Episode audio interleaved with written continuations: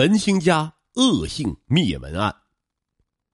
这个案子不长，因为从发生到结束只有一天时间，确切的说也就一到两个小时，所以不会长篇大论，但是情节很紧促。这就是著名的文兴家惨无人道灭门案。文兴家，男，汉族，出生于一九七七年，家住位于湘西北边陲的湘西土家族苗族自治州管辖的龙山县桂塘乡四坝村，是一个地地道道的农民家庭。案发时年仅二十岁。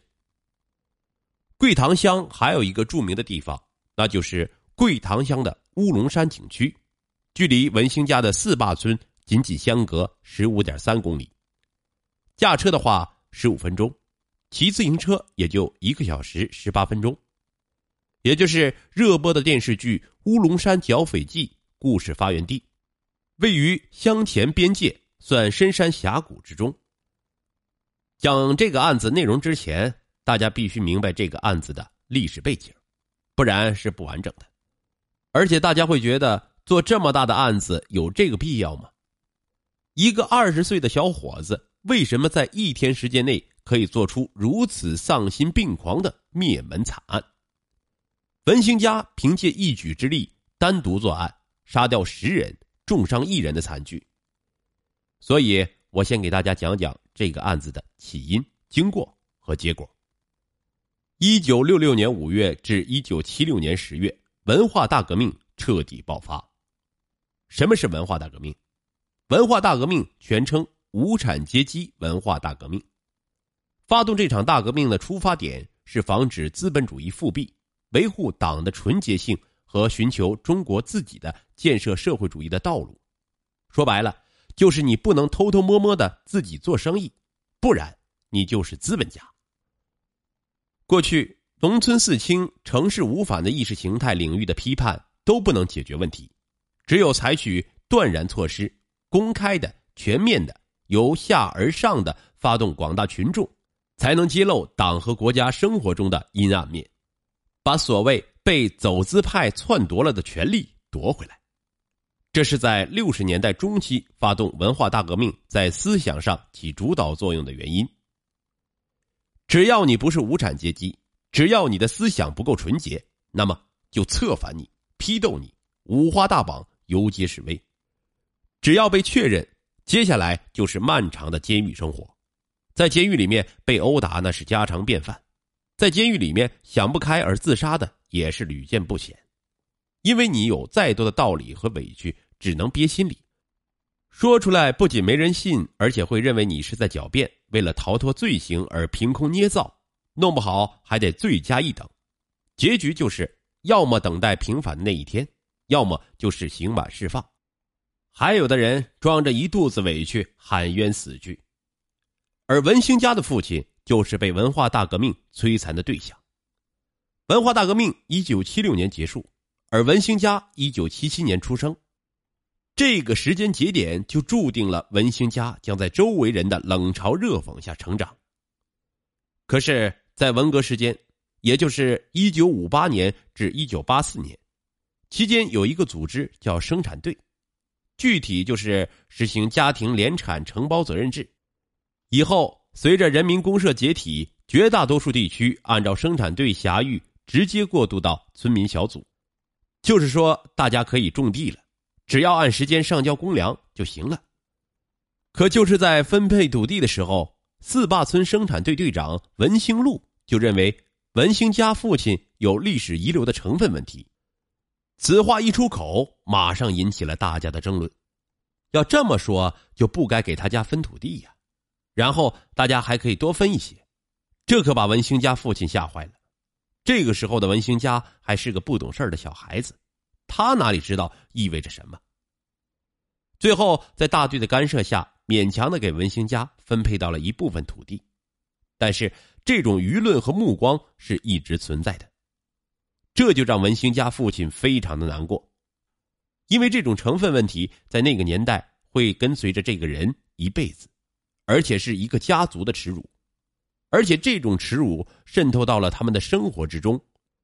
比如买肥料，轮到文兴家就没了；比如土地灌溉，到了文兴家也没了。这就剥夺了一个人最基本的生活问题了。可是你也不敢去闹啊，因为你不纯粹，思想不纯洁，弄不好还有可能被群殴。所以在重压之下，文兴家的父亲上吊自杀了。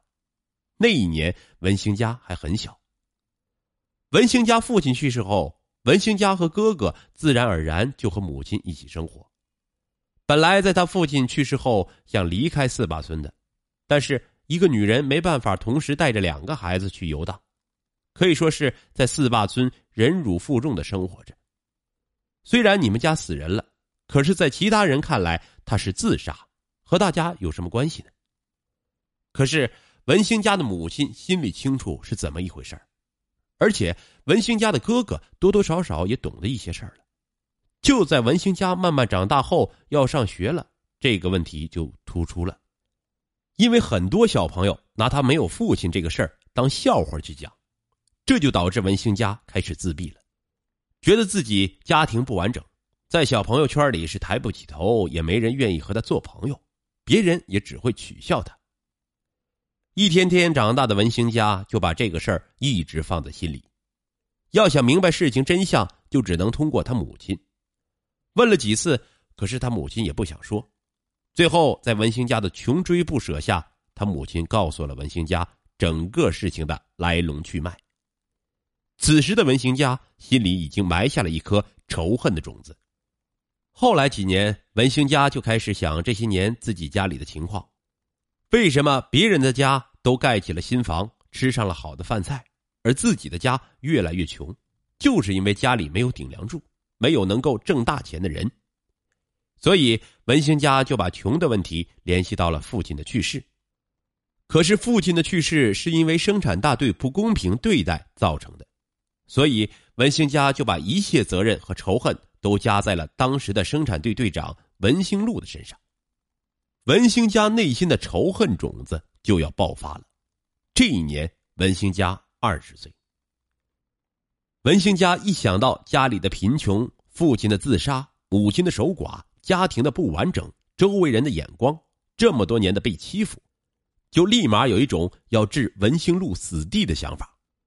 可是谁又能想到文兴家的想法不是杀死文兴路一个人，而且要杀死文兴路全家，给文兴路家族灭门。既然要达到灭门的效果，文兴家就要有个很好的规划，不然一个人是无法实现的。因为文兴路家也是大户，在那个年代。一家十几口人都是非常普遍的现象，可以看出文兴家这个人不仅凶残，还有一定的头脑。但是话说回来，你也不能把家庭的贫困完全责怪在一个生产队队长身上，毕竟他自己也是一个二十出头的小伙子了，家里还有一个哥哥，两个劳动力吃穿应该不是问题。我想更多的是仇恨。所以文兴家就把日子选在了一九八六年一月二十一日这天。为什么选这一天呢？因为这一天是桂塘乡的集市。按照当地的习俗，每逢集市的时候，周边村子的青壮年都会挑着东西去赶集，做生意换钱花。我想这个习惯在当时的国内也是普遍存在的。所以等家里的男人们都去赶集的时候。家里就剩下女人和孩子了，这对于文兴家来说就非常简单了。